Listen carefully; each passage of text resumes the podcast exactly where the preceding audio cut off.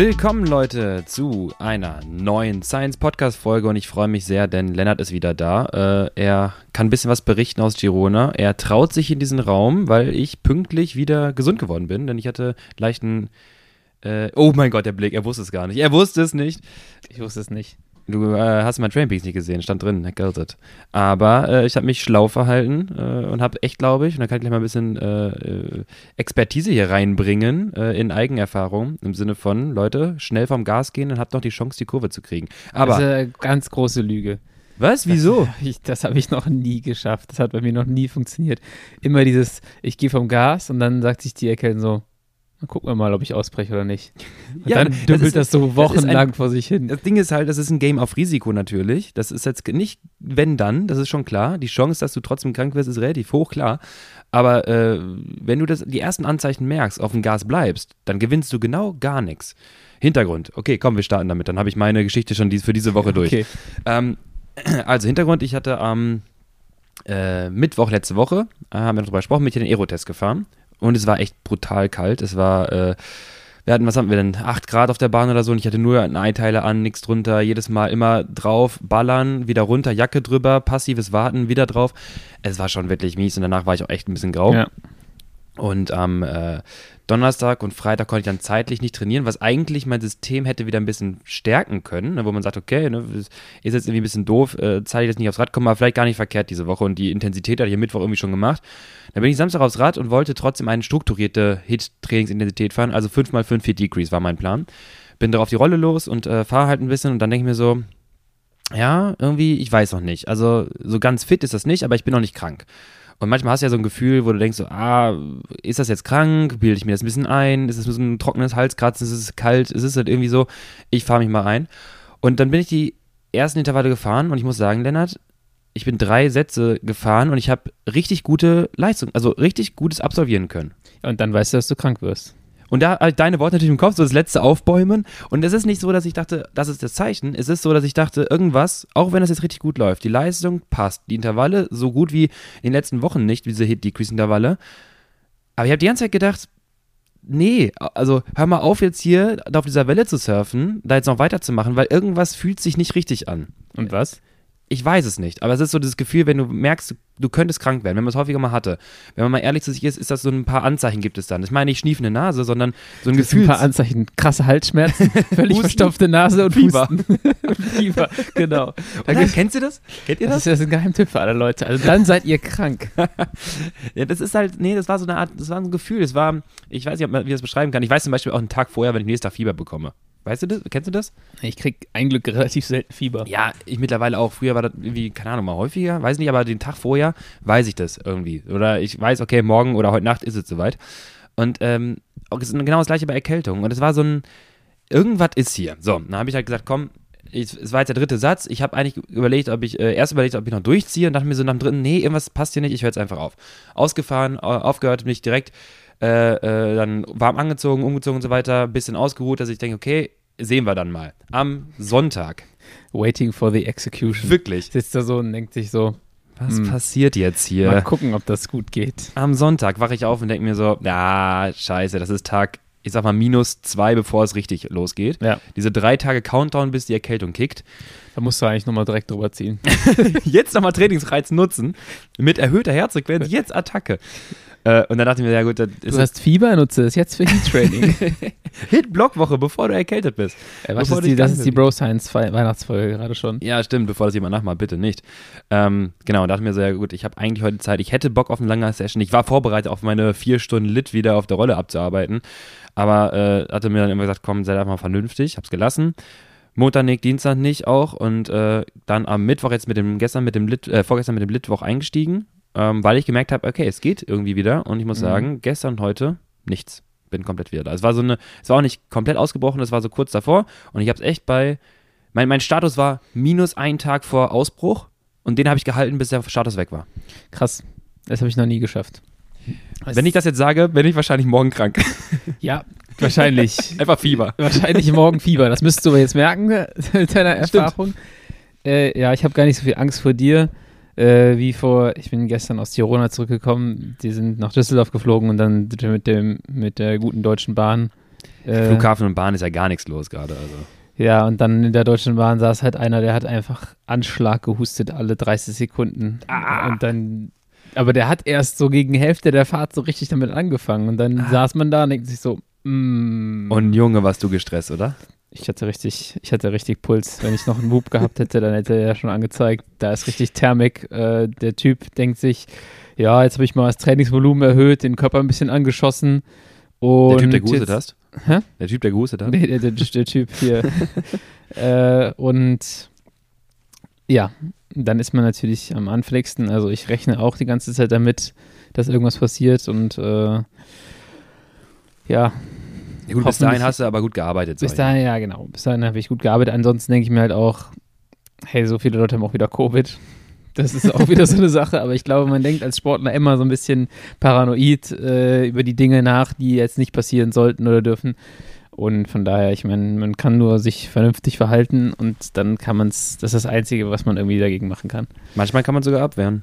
Hm? Manchmal kann man sogar abwehren. Ja, also wenn ja. nächsten Tage merkst, ich würde, äh, Tipp, weil du hast wirklich genug Ja. geleistet, du brauchst an keinem Plan dran zu hängen, wenn du merkst, ah, weiß ich nicht. Ja, ich sag mal was. so mit dem Abwehren, also ich möchte das jetzt hier dir nicht Angst machen, aber das, was du beschreibst, hatte ich vor zwei Monaten mal, wo ich dachte so, das ist aber schnell vorbeigegangen. Das war auch gar nicht so schlimm. Da bin ich einmal gefahren oder zweimal gefahren und dann kam es nochmal richtig zurück. Das ist jetzt die- gerade die Vergangenheitsfolge und Future-Folge sagt dann, äh, oh, Lukas Die hat Folge übrigens nächste Corona. Woche, die noch nächste Woche fällt aus, die Podcast-Folge. Gut, wenn ihr jetzt schon mal Bescheid wisst, könnt ihr euch darauf einstellen. Wahrscheinlich liege ich flach und habe äh, Lennart vielleicht angesteckt mit Corona. Uh, das wäre auf jeden Fall echt unschön. Aber naja, ähm, dann wäre wär mal Zwangspause angesagt. Ja, aber äh, wie du wir gerade schon sagten, du hast es ja gut vorgearbeitet. Äh, wie war? Gut, ich habe äh, 17,5 Stunden trainiert letzte Woche. Das Hm. ist, äh, warte, das könnte sogar äh, mit der Rekord des Jahres sein. Des Jahres. Des Jahres. du hast doch Malle. Ah, Ich einmal 19 Stunden, 12 Minuten, aber das war die zweit äh, umfangreichste Woche des Jahres für mich. Ähm, und dann, ähm, ja, aber hat sich eigentlich alles ganz gut angefühlt, einfach weil das Grundvolumen in den letzten äh, Wochen äh, deutlich höher war. Ähm, Ja. Tatsächlich mal 12 Stunden 22 äh, der letzte, der Schnitt der letzten vier Wochen, was ich tatsächlich, glaube ich, noch nie hatte. Ist, äh, also, Es ist erstaunlich wenig, muss man ich sagen. wollte gerade sagen, willkommen bei Science, dem arbeitgeberfreundlichen Podcast. Wir Ja. bringen euch bei, wie ihr trotzdem ganz viel arbeiten könnt und so ein bisschen drumherum Sport macht. Also Ja. ich habe viele Athleten, das ist ja, wenn sie möchten, 14 Stunden pro Woche ist deren Schnitt so. Das ist krass, dass da. Nicht Profis. Ja, da, da frage ich mich immer, wie, wie, das, wie das geht, weil ich habe das Gefühl, ich arbeite, dann höre ich auf zu arbeiten, dann geht es für mich aufs Rad und dann muss man noch irgendwas essen und dann geht es wieder zum Schlafen. Ja, ja, dann ist der Tag vorbei. da ist der Tag vorbei. Und ähm, ja, ich glaube, da haben halt andere Leute mehr Flexibilität noch ähm, oder noch mehr Möglichkeiten. Ich meine, Ich würde sagen, ich habe schon eine Partnerin, die da relativ äh, was ist auch im ähnlichen Bereich unterwegs. im Ne? ähnlichen Bereich unterwegs und da auch viel Verständnis für hat. Ähm, aber ja, es ist schon äh, manchmal erstaunlich und das ist dann auch für mich oder dann für mich wiederum nicht erstaunlich, dass es so viele Leute gibt, die so, so stark da draußen sind. Also Mhm.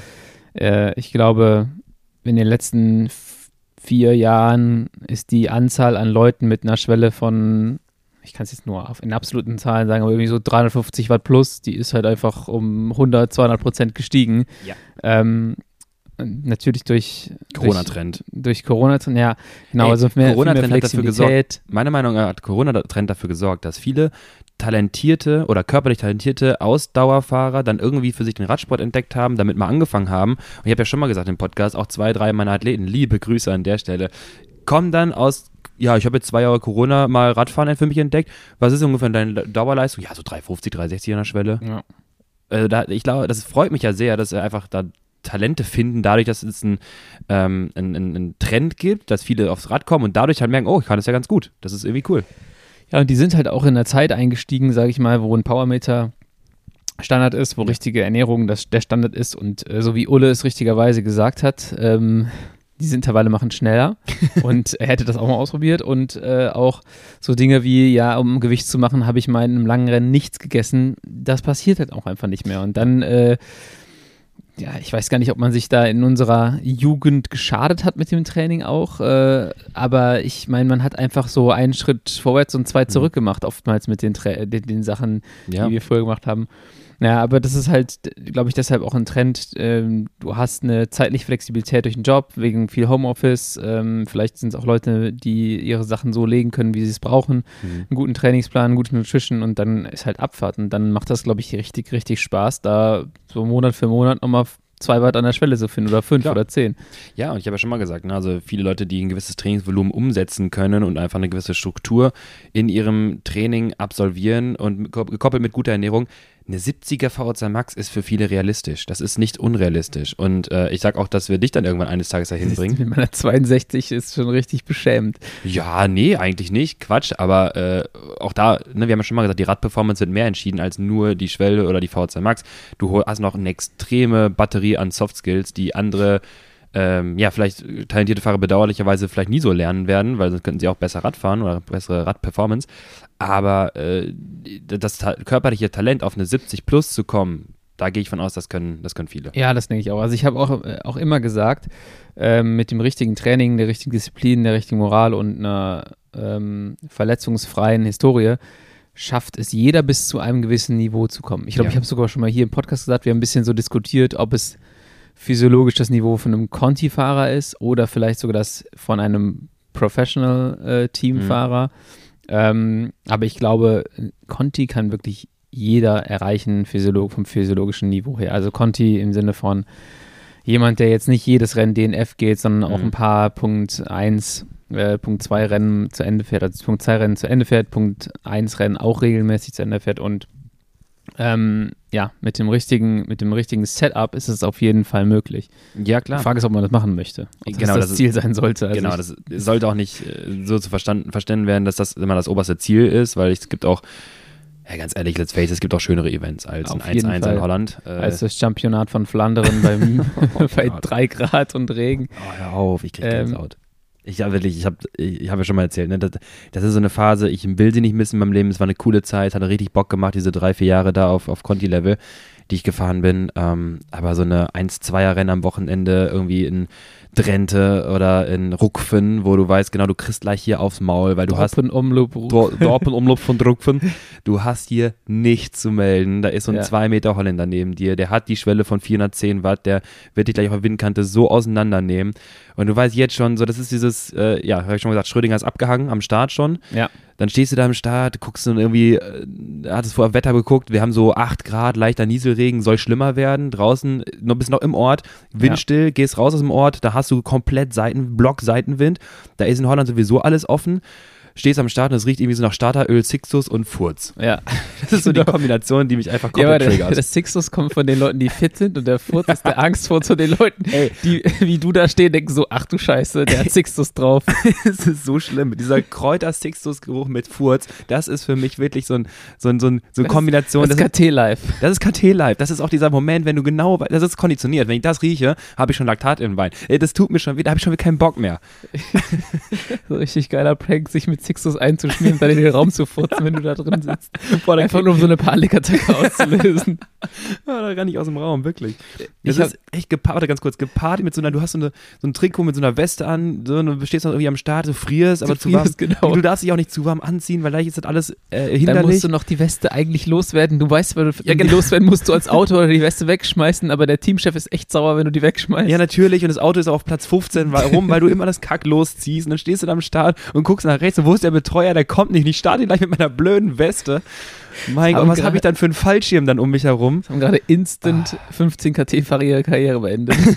weil du die nochmal so ein bisschen abgeholt hast. Ich, und ich habe gerade bestimmt so 30 Ex-KT-Fahrer in so Flashbacks zurückversetzt. ja, genau. Also, da, das sind so Momente, ne? Das ist halt, wenn du nicht die Leistungsfähigkeit mitbringst, dann macht, also wie gesagt, das Rennfahren hat auch eine gewisse Art, hat alles Spaß gemacht. Aber diese Events, wenn du da stehst, das ist genau, also du hast genau im Kopf so, ja, das wird gleich einfach nur. Nur Scheiße. Ja, das ist nur die Frage, wann gehe ich krachen. Und egal was ist, ich kriege nachher zu Recht Anschiss vom Teamchef, dass ich schon wieder nach 100k abgehangen bin und kannst im Gruppetto nach Hause rollen. Was bringt dir der Tag denn dann? Ja. Okay. Also, Irgendwo in Nordholland, ey. Gut, also physiologisch könnt ihr das erreichen. Jetzt habt ihr gerade gehört, ob, ob ihr das erreichen wollt. Das ist fraglich. Ähm, Der Lifestyle ist schwierig. Ich habe aber auch äh, noch eine, weil du gerade über die Soft Skills gesprochen hast, Ja. ein ganz interessantes Gespräch gehabt. Wir hatten eine, eine illustre Runde bei einem Training in, äh, in Girona. Ja. Ähm, und zwar äh, sind wir dann eine Runde gefahren mit Nathan Haas und Mhm. äh, Nicholas. Roach. Ja. Ähm, beide Legende. jetzt Gravel-Fahrer. Ähm, Was man halt so macht nach dem Profi, was man halt so macht, genau. Ähm, Nicholas Roach ist auch einfach noch krass viel unterwegs. Er hat seit, wenn du dir anguckst, der ist relativ viele Events gefahren, auch in den USA und Mhm. sowas. Und der war dann in, in Girona für ein paar Tage und ist dann nach Italien, nach Barolo und Mhm. hat da irgendwas gemacht und ist dann weitergeflogen. Ich habe mir das angeguckt auf Instagram und dachte, wie macht der Mensch das? Ist ja irgendwie. Auf jeden Fall mit, mit Nathan habe ich darüber gesprochen, weil er sagte, weil erstmal ich nicht so richtig klarkomme auf Gravel, nicht so Mhm. gut wie auf der Straße. Und dann meinte ich so, ey, du knallst ja die Abfahrten wie so ein Geisteskranker How? runter. Wie genau? Und dann hat er ein bisschen darüber gesprochen, was im Gravel so anders ist. Er hat einen Mountainbike-Hintergrund, was ihm natürlich hilft. Mm, Und dann haben wir über diese ganzen Soft Skills auch auf der Straße gesprochen. Und er hat dann einfach von seiner Profizeit erzählt und meinte, er hat Jahre gehabt, wo er richtig, richtig gut war, aber wo die Wattzahlen jetzt nicht exorbitant, also erstmal im Mhm. Vergleich zu sich selber waren sie gut, aber im Vergleich zu allen anderen waren sie nicht exorbitant gut. Und dann hatten sie in den Teams auch immer so eine Debatte, ähm, ob er, ob er zum Beispiel den Giro fährt oder nicht. Mhm. Und dann wollte das Team von ihm, also der Sportwissenschaftler oder die Sportwissenschaftlerin in dem Team wollte dann halt noch einen Leistungstest haben. Und der hat gesagt so, ey, ich bin Top 10 im UCI-Ranking jetzt. Ihr müsst mich doch jetzt nicht leistungstesten, ob ich den Giro fahren kann. So, Mhm. ich bin fit und offensichtlich habe ich gerade, das, das Einzige, was ihr als Team jetzt irgendwie zusehen müsst, ist, dass ich so mein Momentum behalte, auch so vom Kopf her. Er meinte, das ist das Allerwichtigste aus seiner Sicht, ähm, was wir natürlich auch mal wieder predigen. Erstmal die richtige Einstellung, den richtigen Flow, aber auch dann die richtigen Basic Skills, ein Gefühl für, ähm, fürs Rennen. Und der hat dann auch nochmal Cavendish genannt. Ähm, ist ja ein paar Jahre mit ihm im Team gefahren. Die Art und Weise, wie der in den Sprint geht und wie frisch der noch ist im Vergleich zu vielen Konkurrenten, weil er sich einfach gut bewegen kann, ist halt einfach, Ja. das ist ganz, ganz anders als, als alle anderen, meinte er. Und ähm, Natürlich spricht er aber auch gleichzeitig jetzt äh, von auch schon einem gewissen Leistungslevel. Also es ist nicht so, dass er wahrscheinlich eine Sub 300 Schwelle haben wird, sondern äh, Kev oder, oder Nathan bei Kev bin ich nicht ganz sicher. Aber ich meine bei Nathan Haas. Äh, natürlich kann er schon irgendwie treten, aber klar, Der kann- im Vergleich. Er kann safe richtig treten, aber Ja. er, er vergleicht sich halt dann erstmal mit sich selber Mhm. in den guten und in den schlechten Jahren Ja. und dann halt auch mit seinem Umfeld. Ja. Und da gibt es, da gibt es bestimmt viele, weil so vom Fahrertyp war auch ein interessanter Fahrertyp, kommt ganz gut berghoch, ist Mhm. aber auch relativ endschnell gewesen. Mm, Und von daher glaube ich, dass genau so ein Fahrer, ähm, wenn der es schafft, auch richtig schlau zu fahren, dann, ähm, dann kann der halt sehr, sehr davon profitieren, wenn er die, wenn er die Soft Skills mitbringt und auch so in diesem richtigen Flow drin ist und das- die richtige mentale Einstellung hat dafür. Na klar, auf jeden Fall. Und dann ist halt die Frage, hast du einen Sportwissenschaftler oder ein Umfeld, was ähm, in dieser Entscheidung involviert ist, die das Gesamtpuzzle einfach erkennen, nicht nur aus Leistungsdaten Ex- und Exakt, ja, ja, genau. Da ihr Sportwissenschaftler, greife ich euch alle an. Nein, es gibt die extremen Formen, sage ich mal, die ganz krassen Theoretiker, die Mhm. ähm, dann auch wahrscheinlich in der Praxis Umsetzung des Sports, sogar wo sie, wo sie tätig sind, manchmal gar nicht im Detail wissen, wie so der Dorpenomloop in Rubken aussieht. Ne? ja, Und ähm, da ist es halt super wichtig, glaube ich, in einem Team auch ein, ein Team an Leuten zu haben, wenn du einen extrem guten Experten hast, auf dem, dass du auch noch jemanden hast, der die Brücke schlagen kann zum Sportler oder zur Sportlerin und dann sagen kann, so, okay, bis hierhin nehmen wir sportwissenschaftliche Prinzipien und an der einen oder anderen Stelle müssen wir aber vielleicht nur auch mit denen brechen, um die Gesamtperformance nicht aus dem Auge zu verlieren. klar. Und das sehe ich halt immer mal wieder, dass es da einige Leute gibt, sogar im professionellen Bereich, die aus meiner Sicht halt einfach zu schwarz-weiß denken und zu sportwissenschaftlich Mhm. Denken und dann irgendwie so die Brücke fehlt. Klar, die, die Diagnostik oder äh, ja auch Swift Racing äh, Academy, äh, wie heißt das, Swift Academy? Swift Academy, ja. Genau, das sind alles Talent-Scouting-Möglichkeiten. Das ist, wie du schon sagtest, ne? hast du die, die, das Talent oder hast du die Erlaubnis, zum Pokertisch zu gehen, dann Ja. ist die Frage, was hast du für Karten auf der Hand und wie kannst du pokern? Genau. Und ähm, natürlich hilft es, eine große Schwelle, eine hohe Schwelle zu haben und dann viel kompensieren zu können an Fehlern. Aber manche Sachen, wenn du eine große Leistungsfähigkeit mitbringst und immer wieder die gleichen Fehler machst oder äh, ja, einfach das verschwendest und nicht umsetzen kannst, was du eigentlich in, in der Möglichkeit hättest, dann wird es halt wieder, äh, ja, schwierig. Und dann ist die Argumentation eigentlich geringer zu sagen, oh, wir haben jetzt einen guten Leistungstest, ein gutes Power Profiling, jetzt nehmen wir den mit als äh, jemand, der halt das Beste aus seinen Möglichkeiten Genau, in dem konkreten Beispiel, so nimmst du jemanden mit zu einer Grand Tour, der irgendwie gerade ein Rennen nach dem anderen in den Top Ten be beendet und dann Schwelle, keine Ahnung, 350 mitbringt und dann hast du irgendjemanden im Team, der hat eine 400er Schwelle, aber noch keinen einzigen UCI-Punkt geholt. Ja. Aus sportwissenschaftlicher Sicht würde, also würdest du wahrscheinlich den, den Typ mit der, mit der besseren physiologischen Performance mitnehmen. Es ist allerdings auch entscheidend natürlich, mit welcher Aufgabe er natürlich in das Rennen gehen soll. Also wenn jemand so ein... Ja, nehmen wir einfach nur an, äh, möglichst äh, erfolgreich... Also Ergebnisfahrer, äh, Ergebnisfahrer, ja, genau. genau. Okay. Wenn du natürlich Fahrer hast, die halt eine hohe, hohe Dauerleistungsfähigkeit, 3,30 Tim, Tim Leclerc, genau, Tim Leclerc, fahr ist ein ganz wichtiges ja. Baustein eines Puzzles, wenn du äh, eine, keine Ahnung, Sprinter dabei hast, ja. eine Gruppe kontrollieren willst oder GC fahren willst. Auf jeden Fall. Aber einfach nur so in dem Szenario, wenn du halt zwei Fahrer hast und mhm. du willst auf Ergebnis fahren. Ja.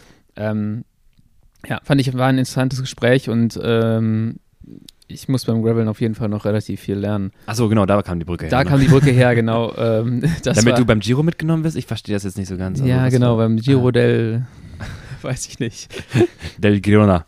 Besser, besser ja, genau, beim da. Girona nicht, nicht beim Giro del Rigo. Dass beim Giro del Rigo nicht abgehangen wirst. Mhm. Genau, und äh, das war auf jeden Fall eine, eine ganz interessante Runde. Erstmal da noch so die Basics zum Graveln, oder was mhm. heißt die Basics? Also ich komme einigermaßen klar, aber nicht so gut wie auf der Straße zu lernen. Ähm, dann war es auch mal äh, super interessant zu hören, wie Nicholas Roach so diese ganzen Veränderungen auch wahrnimmt, so mit der Nutrition, mit Der ist auch noch alte, und, alte und, Garde. Genau, der ist äh, relativ lang gefahren, äh, tatsächlich bis 2021, mhm. die letzten drei Jahre bei DSM und ähm, hat angefangen bei französischen Teams. Also Mutter ist auch Französin, hat er gesagt, Stimmt, ähm, ja. spricht fließend Französisch, macht auch relativ viel natürlich fürs französische Fernsehen und ähm, ja, ist auf jeden Fall noch noch sehr aktiv, aber hat die ähnlichen Problematiken wie ich beim, beim Runterfahren im Gravel-Bereich. Hm, ja. Er sagte auch so, ey, ich komme gar nicht klar. So auf der Straße, auf der Straße ähm, sagen, sagen die Leute immer so, ich bin eigentlich ein ganz guter Abfahrer und sowas und dann fuhren wir da beide weg, aber ich merkte so, ja, er kommt auch nicht so richtig runter und dann meinte er so, boah, ey, weil hier die ganze Zeit mein, mein Hinterrad, mein Vorderrad ist einmal am Schwimmen und ich, ich weiß nicht, ob ich das hier richtig mache oder nicht. Und ja, das ist, glaube ich, einfach diese, dieses, das Ding, was man halt lernen muss, dass das äh, kontrolliertes äh, Runter Exakt, kontrollieren ist. Also das, das, ist, das gehört dazu. Ja. Und ähm, kontrolliertes Wegrutschen irgendwie. Genau. Und dann war es einfach noch super interessant. Du fährst da rum und ähm, ich hab, hatte am Tag vorher, glaube ich, auf Strava mir den Downhill KOM El Sangels nach Girona Rhein mal angeschaut. Achso, dachte geholt. Ähm, nee, nee, nee. nee, nicht auf dem Gravelrad. ja. ähm, und habe halt gesehen, so, da, ja, Levi Leipheimer hat da irgendwie eine der Top-Zeiten und das ist irgendwie aus dem Jahr 2012 oder 2011 oder sowas gewesen. Und am nächsten Tag fuhren wir da auch wieder runter und da hatte ich die beiden dann dabei und dann äh, fing Nathan Hass ran zu erzählen, warum der, die Fahrt bei der Katalonien-Rundfahrt, die Etappe, mhm. haben sie das, äh, haben sie die Zeit geholt, warum die so schnell war. Und das war einfach total lustig, wie so wie wenn du so Touristenguide hast. und die waren so beide dabei. Und so, ja, ja, hier, hier, bin ich GC gefahren und ähm, dann sind wir so die Abfahrt runtergehackt, weil damals hatte äh, Valverde einen Platten und äh, Contador ah. hat dann äh, seinem Team nach vorne geschickt weil äh, die unbedingt Valverde abhängen wollten, weil ein Jahr zuvor bei Paris-Nizza hatte der andere dann auf der Windkante den Platten und dann haben die sich da gegenseitig geflickt.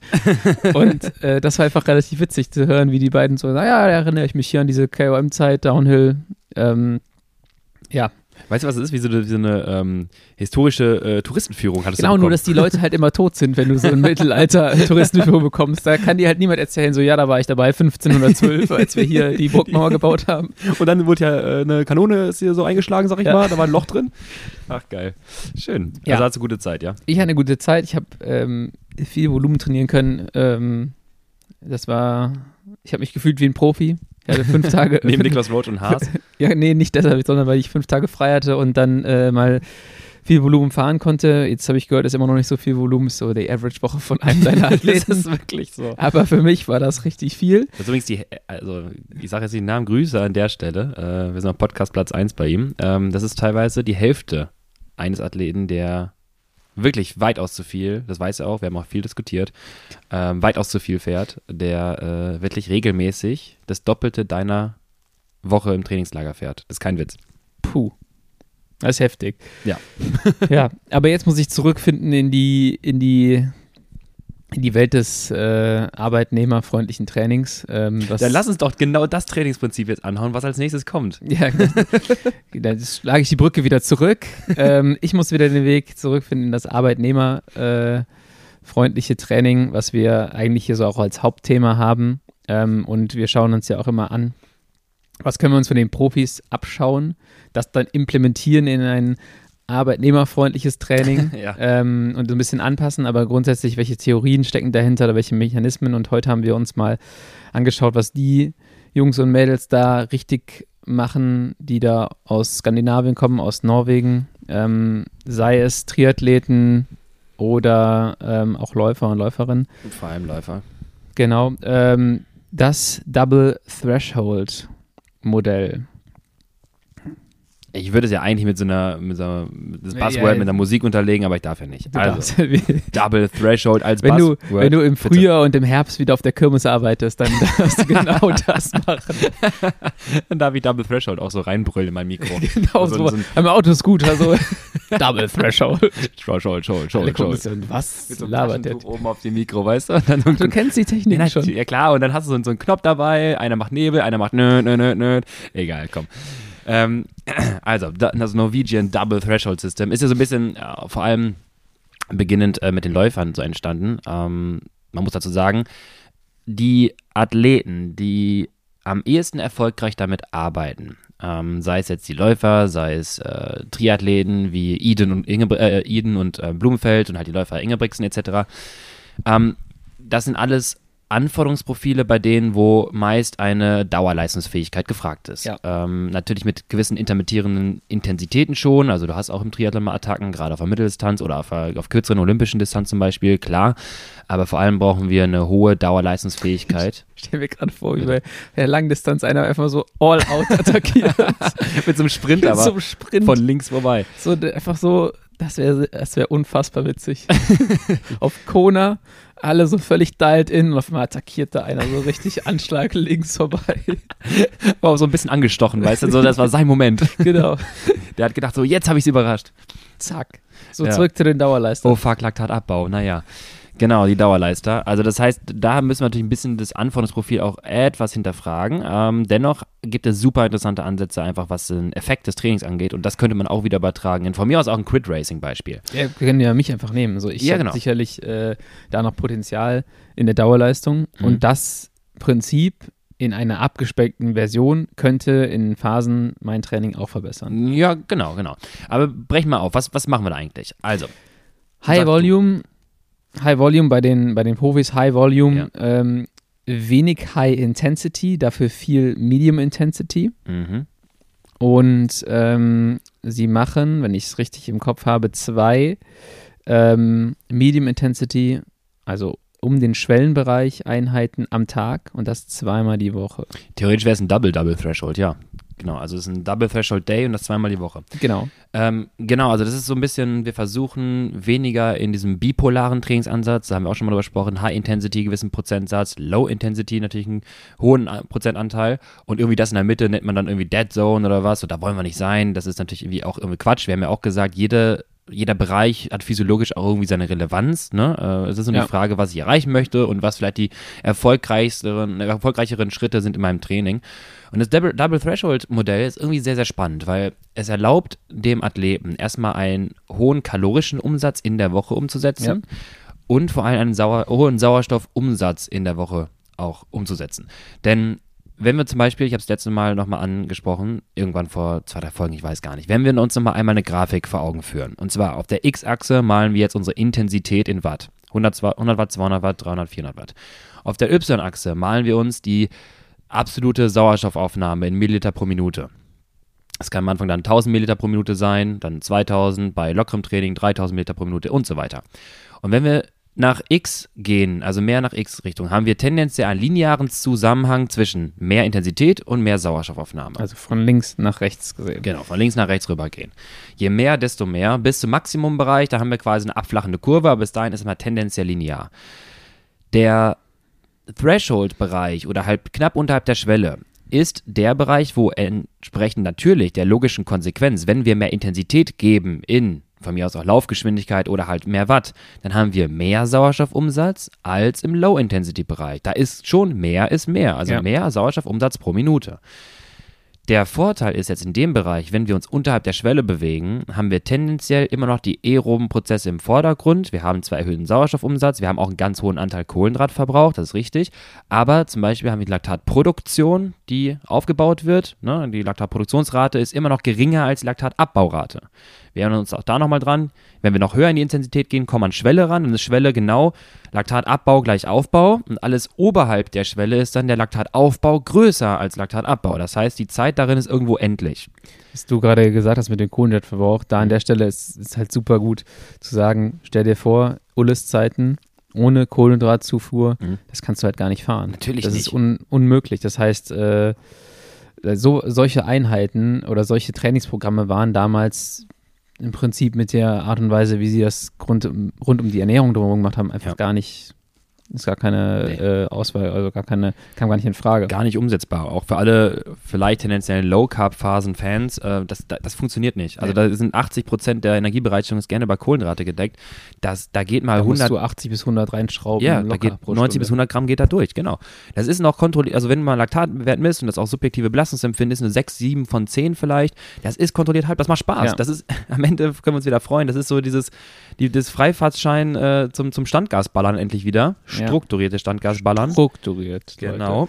Und ähm, am Ende muss man sagen, der auch gleichzeitig höchstmögliche Bruttolaktatabbau, den wir tolerieren können. Natürlich ist theoretisch oberhalb der Schwelle immer noch mehr Laktatabbau, allerdings ist der Laktataufbauprozess so immens hoch, dass du bei einem 4 Minuten EB natürlich weißt, okay, irgendwann muss ich halt aufhören. Das geht halt acht Minuten. Genau, und diese 4 8 Minuten haben wir war ein hohes, hohes Ansprechverhalten unserer Sauerstoffaufnahme, klar, äh, sind wir aber bei 32 Minuten. Was wir aber im Subschwellenbereich machen können, und das ist das Wichtige daran, wir können die Zeit, sind erstmal sehr, sehr kontrolliert unterwegs, wir müssen aber auch dann das nutzen, dass wir die Zeit erhöhen können. Da reichen dann 30 Minuten nicht unbedingt aus. Das Ja. heißt, da versucht man jetzt, das Volumen extrem hochzufahren. Und ein, ähm, ein, ein Übersichts-PDF, ein, ein, ein Blog-Eintrag, könnt ihr euch mal anschauen von Marius Backen, äh, auch ein Läufer oder aus der Laufhisto Laufhistorie, hat mal so ein bisschen ähm, ein paar Sachen runter, ein paar Modelle runtergeschrieben, ein Beispieltrainingsplan, wir können es einmal jetzt mal durchgehen, für einen Läufer und gleich können wir das dann ableiten für Radfahrer, wäre dann zum Beispiel also dazu muss man sagen, Läufer macht Sinn, dass sie häufiger Doppeleinheiten umsetzen, weil einfach die Strukturen dann nicht so ganz so stark belastet werden, wenn sie zwischendurch mal Pause bekommen. Also dr- drei Stunden, vier Stunden trainieren könnten die, aber vier Stunden Ja. laufen ist halt Quatsch. Deswegen haben wir immer Double Days. Montag äh, 10 Kilometer locker und nachher nochmal 10 Kilometer locker mit ein bisschen Technik und zwei, drei Sprints, also was ein bisschen Speed. Dienstag kommt unser erster Double Threshold Ansatz. Erste Threshold Se- Session, 5 mal 6 Minuten mit einer Minute Pause dazwischen bei einem Laktatwert von 2,5 Millimol. Die sind damit aus, davon ausgegangen, dass es interessanter ist, wenn man bei den ähm, bei manchen umfangreicheren, längeren Intervallen gerne unterhalb von 3 Millimol bleibt. Ja. Also nicht die typischen 4 Millimol und ich mache irgendwie mein 3,8, so ka- arbeite eben auf Kante, sondern wirklich kontrolliert im, sag mal, ja, Medium-Intensity-Bereich und tendenziell niedrigem Laktatwert. Nachmittagseinheit nochmal Threshold 3,5 Millimol. Diesmal dürfen wir ein bisschen intensiver gehen, dafür aber nur Tausender Intervalle, 10 mal 1000 mit einer Minute Pause. Mittwoch ist dann wieder ein bisschen locker, also Easy Day, ein bisschen Krafttraining, äh, ein paar äh, ja, regenerative Einheiten auch. Donnerstag wieder Doppel-Threshold-Ansatz. 5 mal 2 Kilometer mit 1 Minute Pause, 2,5 Millimol. Nachmittags wieder Dopp- äh, Threshold-Ansatz, 3,5 Millimol. 25 mal 400, das ist dann auch wie, keine Ahnung, wir können auch dann sagen, äh, 30 mal eine Minute oder sowas, wenn ihr Ja. das ins Radfahren übertragen möchtet, mit 30 Sekunden Pause. Freitag wieder der Easy Day. Samstag, jetzt kommt dazu, meistens haben diese Double Threshold Ansätze noch einen intensiveren Tag oberhalb der Schwelle, wo die Läufer, gerade auch solche Jungs wie Ingebrigtsen, dann noch ein bisschen ähm, Race Pace trainieren. Wenn er sich Ja. für einen 5-Kilometer-Wettkampf vorbereitet, seine Zeit ist dann irgendwie 12,49, glaube ich. Das ist eine 3,24er Pace. Das ist schon ziemlich Ich fast. sage immer Ingebrigtsen, aber da gibt es da mehrere von auch. ne? ja, genau, das ist muss Jakob jetzt, Entschuldigung. Jakob, ja. Das ist Jakob, der, der, der, der so ein bisschen die Tattoos hat wie Zabel, so, so random irgendwo so ein Ja, kleines es gibt, Tattoo. es gibt, ich glaube, da es sind ja drei. Ja. Und ich glaube, zwei davon ähm, haben relativ viele Tattoos. Und die Ja. sind auch, sind erstmal sind sehr polarisierend, aber Ja. coole Personen in, im Laufen. Also ich, das tut dem Sport, glaube ich, auch sehr, sehr gut. Ja, du hast halt Charaktere. Das ist die, ne, äh, wie damals zum Beispiel Sagan ja auch polarisiert hat im, im Radsport, aber du hast halt einfach Charaktere dann wieder und das macht natürlich Spaß zuzuschauen. Ja. Ähm, und der, genau, der, der Ingebrigtsen ist der, der äh, sehr straight immer in die Kamera guckt mit den ganzen Tattoos und dann so ein, so ein Ohrring nochmal baumeln hat und solche Sachen. Ja. Ja, Jakob meine ich, genau. Und der, ähm, genau, diese, diese Jungs machen dann ganz gerne nochmal so eine Art, äh, ja, entweder Speed-Einheit, um die Laufgeschwindigkeit auch reinzubekommen, die Technik reinzubekommen bei hohen Geschwindigkeiten, mal so einen Berganlauf, äh, wo man versucht, mehr Intensität reinzubringen, aber sich nicht strukturell so kaputt macht, dann hast du halt weniger Speed, aber halt trotzdem das Laktat. Da sind wir schon teilweise bei 8 Millimol, also wirklich Hit-Intervalle. Ähm, und dann nachmittags gibt es nochmal eine lockere Easy-Session und Sonntag der lange Long-Distance-Run, also die lange Lit-Einheit. Das Ja. heißt, wir fassen zusammen, Dienstag, Donnerstag, Doppelschwellentag ähm, oder Doppel-Sweetspot-Tag quasi und der Samstag nochmal als VO2 Max-Tag oder Speed-Tag eingestreut und der Rest ist Volumen oder Low-Intensity-Volumen drumherum und ganz wichtig, dass die, Inten äh, die, die Low-Intensity-Einheiten auch wirklich low sind. Okay, das heißt, das war Laufen. Wie überträgt man das jetzt? Ähm, weil ich persönlich kann mit 10 mal 1000 nicht so super viel anfangen. Äh, wie überträgt man es auf den Radsport? Ähm, habe ich sogar schon gemacht. Hast du schon gemacht? Hast du in unseren, in unseren Trainingsplan gepackt? Genau. Ich habe das versucht mal in einer, wie hast du gerade genannt, arbeitnehmerfreundlichen Version zu Ja. erstellen. Genau. Also wie können wir Double Wie heißt der? Heißt der eigentlich Double Ja, ich- Threshold Double oder heißt der Threshold. Norwegian? Norwegian Double Threshold heißt der. Na gut, dann könnt ihr nicht verfehlen äh, Ja. bei uns bei Training Peaks. Also wenn ihr euch das mal, äh, wenn ihr euch inspiriert fühl, gefühlt habt oder fühlt jetzt gleich noch, dann testet das mal aus. Genau das. Und zwar habe ich dann versucht, den ähm, in der Woche, den Double Threshold Day, so zu strukturieren, dass die Morgeneinheit relativ kurz ist. Also vielleicht kann man das dann wirklich vor seiner, vielleicht Dienstag der Homeoffice-Tag, dann ist das vielleicht irgendwie einfacher umzusetzen, springst morgens auf die Rolle. Kann man theoretisch ohne Frühstück machen, wenn einem das zu sehr belastet. Man sollte aber direkt Kohlenhydrate zuführen. Also jetzt Würde nicht ich, glaube ich, anders machen. Würde ich, glaube ich, frühstücken, Mhm. dann anderthalb Stunden E-Mails durchballern. Wenn das geht, dann klar, das ist super. dann machst du die Stunde Top. anderthalb. Wenn das geht, super. Dann machst du, genau, also Frühstück. Dann hast du Frühstück. Ich glaube, es ist schon, unang schon unangenehm. Du kannst natürlich auch anfangen, irgendwie, also ich, wenn ich äh, irgendwie früh laufen Mhm. gehen würde, würde ich trinke halt immer irgendwie Slow Carb vorher. Dass da irgendwie ein Ja, ja, bisschen genau. was reinkommt. Das habe ich ja gerade gemeint. Du kannst auch von mir aus von Anfang an die High-Carb-Flasche fertig machen. Das ist in Ordnung. Ja. Oder eine High Carb Flasche, genau, weil es Ja. sowieso ein High Intensity oder Higher Intensity Day ist. Ja, genau. Das ist dann so ein bisschen weniger Magen-Darm belastend. Äh, wir hatten die Frage letzte Woche im, im Litwoch, da hat der Marc dich super vertreten, muss man sagen, hat er gut umgesetzt. Ähm, und da hatten wir genau diese Frage, dass einer meinte, okay, ich kann jetzt irgendwie morgens nicht so viel frühstücken, dann aufs Rad direkt springen. Ob es nüchtern geht und dann in dem Fall, ja, wenn die Intensität dann in den Threshold-Bereich ist, auf jeden Fall Kohlenhydrate zuführen. Oder du machst vielleicht ein Frühstück mit ein, zwei Scheiben, jetzt mal ganz blöd gesagt, billig äh, Toast mit Honig. Also so, so ganz einfache Kohlenhydrate. Nichts nichts voll, nichts Gesundes. Kein. Vollkornbrot oder sonstiges. Ähm, genau, das machst du die, die Morgensession, die ist dann, ich sag mal, in Stunde, Stunde 15 habe ich sie eingekürzt, äh, manchmal teilweise noch geringer. Äh, wenn wir jetzt das übertragen von unseren Läufern, fünf mal sechs Minuten, das kriegst du auch noch hin. Äh, Im Rad ganz gut, mit einer Minute Pause oder zwei Minuten Pause im, ja, wirklich Sweet Spot Bereich, Lower Sweet Spot Bereich. Und dann am äh, Nachmittag dann vielleicht, ja, die zehn mal drei Minuten, die du auch nochmal machen kannst, wieder Ja. eine halbe Stunde äh, mit kurzen Pausen. Das heißt, wir haben an dem Tag schon eine Stunde Threshold umgesetzt, das Ganze auch am Donnerstag. Teilweise habe ich äh, mit ein paar Kollegen, im, äh, ein paar Trainerkollegen, die Triathleten trainieren, ähm, auch mich ausgetauscht und die sind auch sehr stark Fan davon äh, und haben gemeint, dass einer ihrer Jungs wirklich so viel trainieren kann dadurch, der geht fast nicht kaputt, dem macht das kaum was. Bis zu 100 Minuten Threshold an einem Tag kannst du da umsetzen. Gut, der kann aber da auch nur genau eine einzige Sache. Der hat jetzt, aber bin ich, jetzt bin ich wieder böse gegenüber den bist du Triathleten absolut, weil der dich Triathleten, komplett flicken würde in verschiedenen, auch Kurzzeitzeiten, äh, was in der ersten Kurve stürzt, aber ähm, Ah, okay, könnten wir mal austesten, aber es kann schon sein, aber er wird auf jeden Fall auf der Geraden wieder zufahren. nein, ich, die, die sind ja dadurch einfach super stark, aber 84er es ist halt, Max. es ist halt, ja, genau, es ist aber halt auch, ähm, Triathlon ist ja auch ein Sport, der sehr, sehr spezifisch ist, wo du genau, wo du dich auf sehr wenige Sachen fokussieren kannst. Ja, ja, klar. Und deswegen ist das halt im Triathlon-Bereich so eine wahrscheinlich sehr, sehr geile Trainingsmethode. Und deswegen sind die da auch Vor- noch mehr Fan als äh, im Radsport, weil der Radsport halt so variabel ist, dann in, Ja. der, in der Menge an Disziplinen. Auch klar, im Triathlon gibt es auch Kurzzeit, Mittel- äh, oder Kurzdistanz, Mitteldistanz und Langdistanz. Ähm, aber ich glaube, so im, im Radsport hat das ganz, auch eine ganz starke Berechtigung für ganz spezielle Bereiche. Du hast sicherlich in Olympischen oder auch dann Sprintdistanzen, wenn du halt Windschattenfreigabe hast, so Ligarennen und so weiter, dann hast du auch eine Felddynamik und Antritt und so weiter. Richtig, aber am Ende hast du danach wieder eine Dauerleistung beim Laufen, die notwendig ist. Das heißt, Ja. mit dem Double Thresher Ansatz trainierst du natürlich auch tendenziell das, was die Zielintensität, die Zielzone, die tendenziell auch noch erhalten muss. Also wenn du dreieinhalb Millimol Tausender läufst, dann ist auch das auch irgendwo, was du nachher vielleicht Richtung Mitteldistanz auf den letzten, ja, auf den letzten Ja. Halbmarathon dann laufen solltest. Das passt schon. Und im Radsport haben wir das Problem, in Anführungsstrichen, da gibt es eine Phase von drei Minuten schnell oder acht Minuten und da musst du irgendwie intermittieren, versuchen klarzukommen. Der, aber das Interessante daran ist aber, an der Stelle ganz kurz, kann Ja. jetzt mal jemand diesen Laktatohrring entwickeln, den ich schon seit Jahren im Kopf habe, der dauerhaft Laktat misst, so wie ein Super Sapiens-Sensor. Weil mich würde es einfach mal super interessieren, wie, wie so ein Crit aussieht, wie vielleicht auch ein Laktatverlauf in. das ist das, was der Jakob Ingebrigtsen da hängen hat am Baumeln. Ja, genau, dir. stimmt, das ist ein Laktatohrring. Laktatohrring.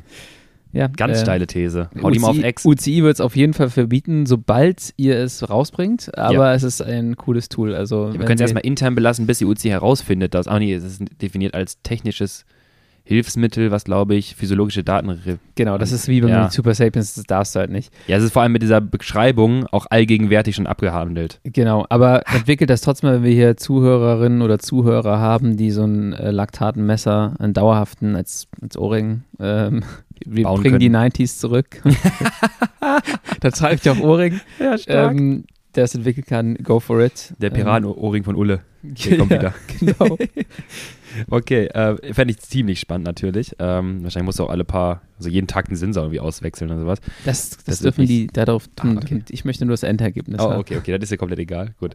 Ähm, genau, also dieses Trainingsregime, dieses Modell hat neben der Entwicklung der, auch da wieder, ne, wir wollen nicht nur einfach die Sweet Spot Intensität trainieren und diese Bewegungsautonomie oder sagen wir mal unsere, Ja. keine Ahnung, du hast eine 350 Watt Schwelle, du willst jetzt nicht nur die 300 Watt optimieren. Das ist jetzt nicht das Ziel, sondern du hast einen hohen Sauerstoffumsatz und auch wenn wir bei High Intensity Training gewisse metabolische Signalkaskaden lostreten, induziert durch zum Beispiel Scherkräfte in den Gefäßen, ne, also dass irgendwie sehr viel Blut durchläuft, dass ähm, hohes Ansprechverhalten, hohe Energieverbrauchsraten erzeugt werden. Das sind ja Signalwege, die dann dazu führen, dass VC Max angepasst wird.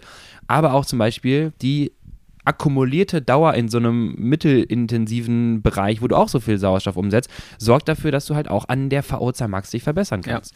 Weil du auch diesen, überleg mal, du hast dann am Ende vielleicht ja wirklich machst du eine Stunde am Dienstag, am Donnerstag machst du vielleicht Stunde oder vielleicht so eine Stunde 30, dann machst du am äh, Samstag nochmal deine VZ Max Intervalle. Wenn wir das alles als Intensität zählen, quasi als unsere äh, High Intensity oder unsere Intensitätszone generell zusammenfassen, dann bist du Da gerne machst du bei, auch richtig krasse Schritte. dann Ja. machst du, bis- bist du bei drei Stunden High Intensity. Ja.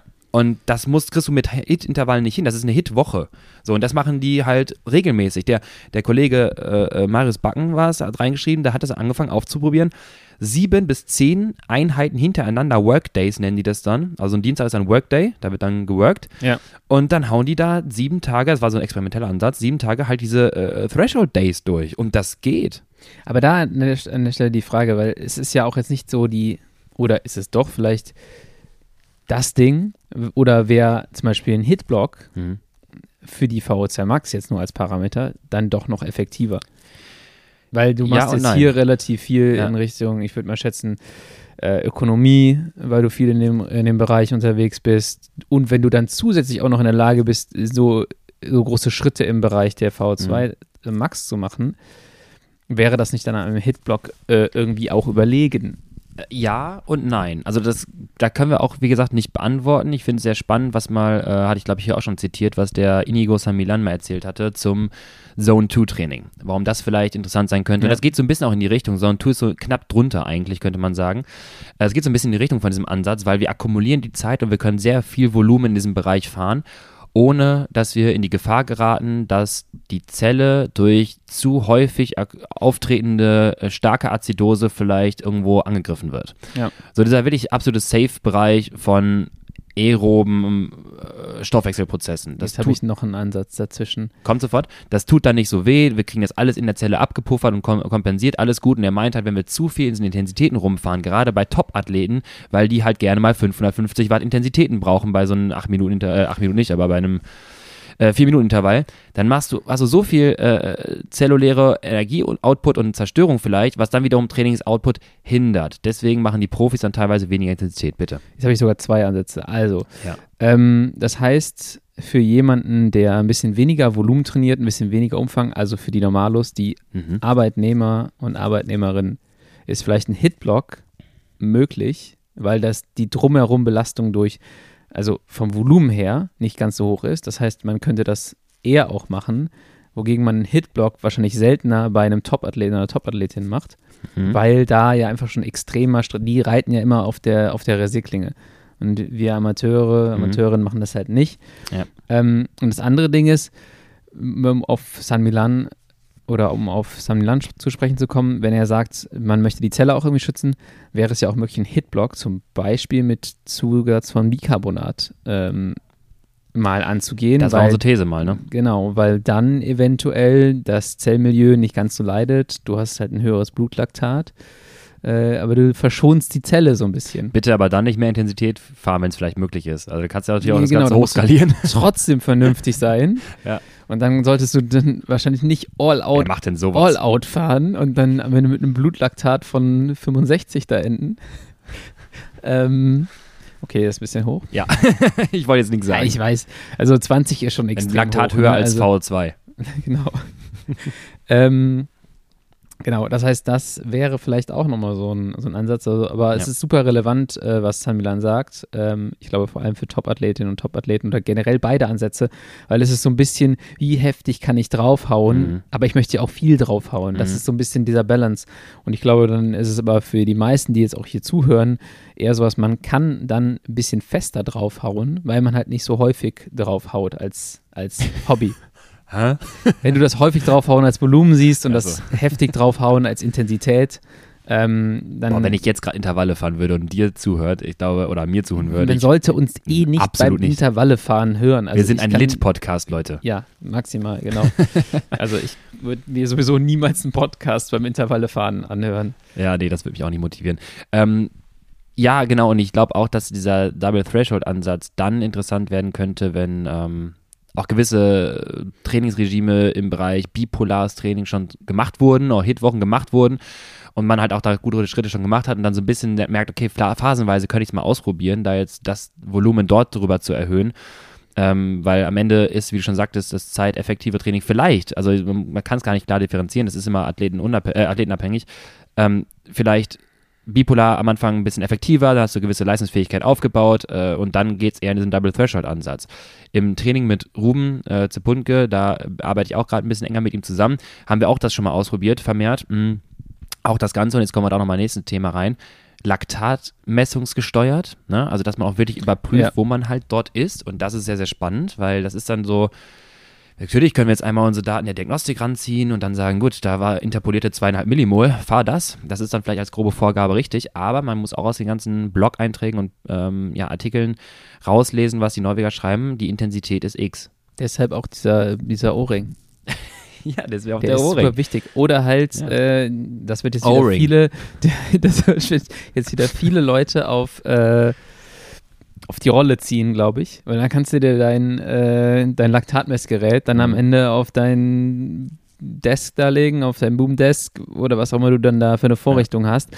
Und kannst dann halt mal eben sagen, okay, ich bin jetzt hier gerade mein Intervall gefahren, ich messe jetzt. Man kann es auch draußen machen sicherlich. Haben wir nicht letztes Mal gesprochen, der fixierte Laktatsensor, der wurde einfach nur mit dem Finger Ah, ja, drauf stimmt. Genau, ja. Das kann man auch mal. Auch mal daran denken. Auch mal, ja, genau. Mit Panzertape da festgemacht und dann Ja. mit dem Finger drauf gekloppt. Draußen ist es ein bisschen schwieriger, aber auch möglich. Aber grundsätzlich, wenn man sich jetzt diese Methodik anguckt und man sie nochmal perfekt treffen will, dann muss man halt in Richtung Laktatmessgerät gehen. Und Auf das ist Fall. ein Trend, den es tatsächlich gibt. Ja, also wir, ähm, ich habe der, der Marc, der hier äh, auch im Podcast schon war, mit dem wir schon gesprochen haben, der macht das auch gerade sehr häufig im Training, so ein bisschen Laktaten messen, gerade bei Intensitäten hat er sich das mal angeschaut, aber beim Double Threshold Ansatz macht das absolut Sinn. Ich erinnere mich an, für alle die, die jetzt äh, da ein bisschen mehr sehen wollen, googelt mal die ganzen auf YouTube die Videos von äh, Eden und äh, Blumenfeld. Und gerade äh, der Blumenfeld, äh, da gibt es ein paar tolle Videos, wie der Coach hinterherfährt. Der äh, Olaf Alexander Bu heißt er, ne? Oder ja doch, ich glaube schon. Und der hinten hinterherfährt, Laktatmessgerät quasi im Kofferraum, dann läuft er in der Höhe, einen Berg hoch, dann wird gemessen, 1,8, dann sagen sie, okay, jetzt muss noch ein bisschen intensiver. Das heißt, die Intensität an dem Tag ist X, die ist anpassbar. Genau. Die Intensität ist aber nicht fix deine äh, Sweet Spot äh, Sweet Spot Schwelle. Es wird immer in Minimol gemessen. Genau, wenn du dann misst und dann bist du bei 3,8, dann brauchst du nicht sagen, ja, passt schon, sondern Ja. du musst dann runtergehen und das sollte man wirklich beachten. Ja, das ist ähm, halt nochmal sowas, ich weiß jetzt nicht genau, was ein, was ein guter Laktatmesser kostet. Es gibt eine Range wahrscheinlich, wo, wo für Ja. wie viel Euro kriegt man was Vernünftiges? 500. 500. 4 bis 500. Und das ist dann auch so von der Größe her, dass du es wahrscheinlich ganz gut mitnehmen Das kannst. ist sogar so groß wie ein, wie ein Smartphone, kleiner eigentlich. Ja. Und äh, der Laktatmessung pro Streifen, das ist das, was ein bisschen ins Geld geht, muss man beachten, zwischen 2 und 4 Euro. Oh, ja, das Pro ist schon, das ist natürlich schon irgendwie, da soll sich, soll sich nochmal jemand beschweren, dass ein äh, Gel 2,50 Euro kostet. das wird auf jeden Fall richtig, richtig teuer, wenn du jetzt an, noch anfängst, irgendwie 100 Gramm die Stunde plus Laktatmessung. Oh, Mehrfach so, die Stunde? So, so ein Double Threshold Day, den kann ich mir gar nicht leisten. ja, genau. Da musst du halt schon mal überlegen, ob du dir den Double Threshold Day insgesamt leisten kannst. Ja, so, so, ein, krass. so, ein, so ein Trainingstag, der kostet schon mal dann so 39,50. Aber wenn du dafür, ne?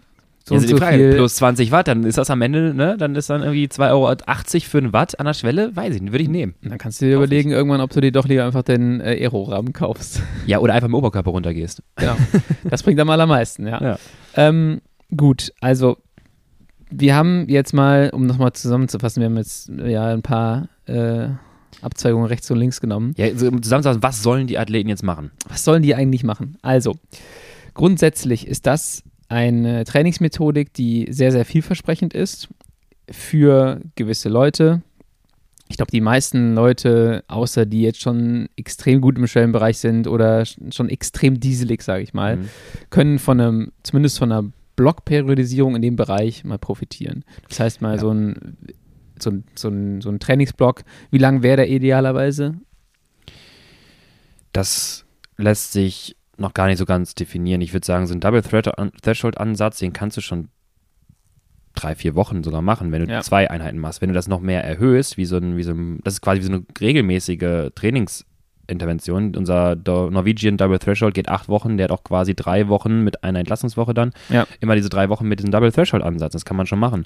Ähm, du kannst halt vielleicht auch ausprobieren, wie Marius Backen, wenn du ein gewisses Level hast, das wirklich in so zehn Tagen davon so sechs äh, Sessions im Double Threshold umzusetzen. Er sagte, da gibt es ein paar Indikatoren, wie zum Beispiel Laktat geht vielleicht äh, zu hoch oder Puls geht gar nicht mehr richtig hoch, solche Sachen. Dann ist das so ein Green Light, dann vielleicht einen Tag Ruhe, äh, einen Entlastungstag machen oder weniger Intensität, vielleicht ein paar Intervalle einkürzen oder ein Red Light ist dann halt wirklich Ruhetag und äh, Lit und dann nochmal neu anzugehen, das geht auch, klar. Dann kann man das wie so einen Volumenblock machen. Ansonsten ist es erstmal ein allgemeines Trainingsregime, was man so verfolgen kann. Also dann für, für jemanden, der einen Radmarathon machen möchte oder für jemanden, der auch ein Straßenrennen gerne fahren möchte, Ja, ich würde vielleicht sogar behaupten, vielleicht mal als Vorbereitungsphase, wirklich phasenweise, bevor die Rennen anfangen, weil die Rennen können, das, da, da, das darfst du kein Rennen mitmachen. Das, Ja. das ist dann zu viel. In Vorbereitungsphase vielleicht so ein, so ein, so ein März-Ding, wenn du sagst, Dürenmerken ist es kein Highlight für dich, sondern so, so eine Märzphase, wo du noch ein bisschen Platz hast oder Februar bis März. Dann sowas ausprobieren und danach in die Rennen reinzugehen. Ich glaube, das könnte ein interessanter Boost werden, weil durch die Rennen kriegst du eben ein paar Speed-Sessions rein. Ja. So, dann, dann kommst du, das ist ein interessanter, interessanter Weg. So, ich sage nicht, dass es der beste Weg ist, aber es könnte gut funktionieren. ja, also auch sogar relevant für Crit-Fahrer oder, oder sowieso relevant für Crit-Fahrer, die vielleicht ein bisschen was an der Dauerleistung machen wollen. Also Mhm. für all die Leute, die merken, okay, ich bin relativ sprintlastig unterwegs, äh, aber wenn es dann mal irgendwie fünf Minuten richtig schnell ist, dann könnte es eng werden. Mhm. Könnte auch so ein Double Threshold-Ansatz für eine gewisse Zeit ähm, eine, gute, eine gute Methodik sein. Ja, wir haben eine Zuschrift bekommen, ähm, da könnten, das würde ich jetzt eben kurz nochmal ansprechen, weil da könnt ihr nochmal reinlesen, wenn ihr wollt. Etwas disziplinspezifischer in die andere Richtung. Da geht es so ein bisschen um das Training von Nils van der Poel, dem Eisschnellläufer. Habt ihr vielleicht auch schon mal gehört. Der hat nach seinem Karriereende so einen, boah, keine Ahnung, 50, 60 Seiten PDF erstellt, äh, was er im Training gemacht hat, plus Trainingsplanung. Also super interessant, was er da reingeschrieben hat. Das ist quasi der Van der Poel des Eislaufens, Eisschnelllaufens. Ja. Ähm, wie du quasi auf 10 Kilometer Distanz gut wirst. Äh, also quasi auch wieder unsere Dauerleistung. Und äh, Weltrekordzeit hat er damals erreicht damit und hat sein Trainingsregime damals so umgestellt. Ich fasse es mal grob zusammen. Äh, bei ihm sehr besonders auf, äh, auffällig war einfach, er sagte, es ist für mich eine Arbeit. Ich habe am Wochenende Bock, Zeit zu haben. Ja. Das heißt, er hat fünf Tage trainiert, zwei Tage, Samstag, Sonntag einfach Ruhetag gemacht. Ich sag mal, das ist das arbeitnehmerunfreundliche Training. Ja, so rum geht es nicht. so, also für, für manche vielleicht schon. Und dann halt ähm, werde ich auch Block aufgebaute Phasen. Und zwar halt dann die, am Anfang vielleicht eine umfangsorientierte Phase. Der hat auch seinen Trainingsplan da hochgeladen. Da reden wir von sechs Stundeneinheiten bei 210 bis 220 Watt teilweise. Leute, der bringt auch eine gute 80er VHS Max wahrscheinlich mit. Das heißt, 210 Watt sind dann bei ihm auch so ein 2 oder 220. Fährt also quasi erstmal dann High Volume. Blöcke und dann geht er spezifisch in diese Threshold-Phasen, ne, so ähnlich so ein bisschen wie, wie, das, was wir hier haben, nur ein bisschen komprimierter, also wie so ein Block-Threshold, ja. um ähm, ja vielleicht auch dadurch die da musst du dir vorstellen, nach Block Threshold, diese eins, ersten und zweiten Block, da hat er so viel Gesamtvolumen Sauerstoffumsatz ähm, erreicht, was erstmal prinzipiell sehr viel aerobe Prozesse angekurbelt hat, äh, Typ 1 Fasern angekurbelt hat, wahrscheinlich eine gewisse VHS Max erreicht hat, aber noch nicht einmal so richtig in Speed reingegangen ist, in die äh, hohen Laktatwerte. Und dann gibt es einen spezifischen Speed-Block, wo er dann halt, wenn wir es ins Radfahren übertragen würden, ähm, ja, Kurzintervalle fährt, wie vielleicht Intermittent Exercise, 40, 30, 30 genau, ja. also on-off oder halt dann äh, eine Minute schnell, weil auf dem Eis kannst du halt, glaube ich, nicht 30, 30 mal eben machen, das ist nicht so ganz einfach. Ähm, so ne, On-Off-Phasen, wo eine Runde schnell, eine halbe Runde Pause etc und kriegt dadurch halt vor allem, was bei ihm bei solchen Disziplinen natürlich wichtig ist, auch beim Triathlon und beim Laufen, du hast nochmal koordinative Aufgaben. Ne? Du musst bei der hohen Geschwindigkeit auch irgendwie die, die, äh, die, die Kanten aufs Eis bringen, ne? auch in der Kurve. Ja. Das machst du nicht mit Low-Training, das ist so ein bisschen wie wenn du nie schnell eine Kurve fährst, weißt du auch nie im Rennen, wie eine Kurve ja. schnell gefahren wird. Solche spezifischen Sachen und dann geht es in den Wettkampf rein. Und damit hat er super Erfolg gehabt. So, und ich glaube, das kann man schon irgendwo übertragen in andere Passagen. Wenn man sich zum Beispiel vorbereiten würde auf ein äh, Zeitfahren, King of the Lake Zeitfahren, könnte das ein Ansatz sein. Umfangsblock, Low Intensity, Double Threshold Ansätze, ganz viel Threshold äh, an, ähm, innerhalb der Woche und am Wochenende einzubauen und dann am Ende nochmal spezifisch vielleicht dann wirklich diese ja, TT-Sessions nochmal Cadence, Speed reinbringen, ein bisschen schneller treten können, ein paar Antritte reinbringen und zack, wird wahrscheinlich dann eine gute Performance herauskommen. Ja. Lohnt sich auf jeden Fall zu lesen. Ich habe es mal irgendwann angefangen, aber dann tatsächlich nicht ganz gelesen. Ähm, und man kann sich sicherlich immer von anderen Disziplinen was abgucken. Hm. Äh, so wie wir uns jetzt heute hier in diesem, ja, wir sind ja kein Radsport-Podcast, wir sind ja schon. Heute sind wir alles. Heute sind wir alles. Ne? Was ich spannend finde, was ich halt cool finde, auch fürs Radfahren übrigens, ähm, da gibt es eine Trainingssession, da sagt er so ein bisschen ähm, Speed Skating in der Gruppe. Also auch da ist Windschatten ein Riesending, weil die sind ja, auch sauschnell einfach. Ist ja völlig interessant, auf manchen Distanzen ist es so ein bisschen ähnlich wie Bahnradsport, was ja, die Geschwindigkeit angeht. Auf jeden Fall. Das sind so ähnliche Zeiten. Ähm, und dann sagt er halt, dadurch halt der Vorteil, du hast die Intensität ist nicht so hoch, aber du kriegst den Schritt halt rein für äh, dieses Gleiten auf den Kanten, die Kurven etc. Ja. Und ich finde, damals ins Rad, in Radsport übertragen war das bei mir die äh, Motorsession. Roller vorweg und du ja. hinterm Motor. Ich habe das mit meinem Vater damals gemacht. Ich habe diese Einheiten geliebt. Das haben wir im Frühjahr gemacht, weil. Ist das auf dem Eis eigentlich auch? Mit Motor? Ja, kann man, also auf der Bahn hast du einen Derny. Auf, auf dem Eis ein Derny. Ich frage ich frag mich gerade, ob du so eine Art, kann kein Moped so eine Art Jetski da drauf knallst. Boah, dann machst du das Eis kaputt. Ja. Ich glaube, das wird nicht funktionieren. Ähm, und ähm, ja, damals im Winter, Dienstags auf äh, unserem Kadertraining, das ist bis heute noch genauso wie früher übrigens. Äh, immer sechs mal sechs Sekunden Antritte und danach fahren wir dreimal zehn Minuten hinterm Derny, bis keiner mehr kann. Ähm, und dann früher am Wochenende noch samstags eine Motortrainingssession gehabt, wenn es äh, ja wärmer wurde. Und das war viel in diesem Bereich, ich sag mal, äh, Fahrtenspiel, nennen es die Wort Norweger, wenn du mal intensiver fährst und mal äh, unterhalb der Schwelle fährst, Laktat aufbaust und abbaust, mit, und das ist einfach durch die hohe Geschwindigkeit bedingt, mit der hohen kinetischen Energie, die du unterwegs bist, einer Trittfrequenz, die du so nicht anschlagen würdest in der Intensität, ist es immer um die 100. Also du fährst viel, viel schneller, ja. du hast ein ganz anderes Fahrgefühl, das macht natürlich Bock wie Sau. Ähm, und du hast die ganze Zeit halt dieses äh, Sub-Threshold-Ding, was du halt am Laufen hast. Nur ich, Idiot, habe damals einfach zu wenig dabei gefuttert. Alternativ kann man auch einfach den Neandertaler-Kreisel fahren. Ja. Der äh, ähnlich ist, Fahrtenspiele super einzubauen für Kontrollierter Neandertaler. Ja, nach dem Trainingslager irgendwann so. Ja. Also möchtest du nochmal grob zusammenfassen, was das Double Threshold Modell ausmacht, was es verbessert und Die dann müssen wir es in die Hand geben. Genau, die groben Prinzipien sind einfach, wir erhöhen den energetischen Load in der Woche, Sauerstoffumsatz in der Woche, das wollen wir erreichen. Wichtig dabei, die Intensität ist X, also sprich, wir können sie anpassen nach oben, nach unten hin, am besten kontrolliert über Laktat oder ein bisschen auch nach Gefühl. Es darf nicht sich anfühlen wie ein falsches Hit-Intervall, sondern es sollte wirklich kontrollierbar fahrbar sein, 6 bis 7 auf einer Skala von 10, Ja. so dass das Gefühl hast, ich könnte noch ewig damit weitermachen. Gewisses Volumen brauchst du dafür, das heißt, pro Session gerne mal 30 Minuten sollten es dann schon sein, äh, an akkumulierter äh, Threshold-Intensität. Je nachdem, wie lang die Intervalle werden, gerne etwas niedriger im Laktatwert, also 2,5. Wenn sie kürzer werden, dann kann man auch mal Richtung 3,5 gehen, weil durch die häufigen Pausen dann auch äh, im Steady-State, im Laktatbereich auf jeden Fall gut bleibst.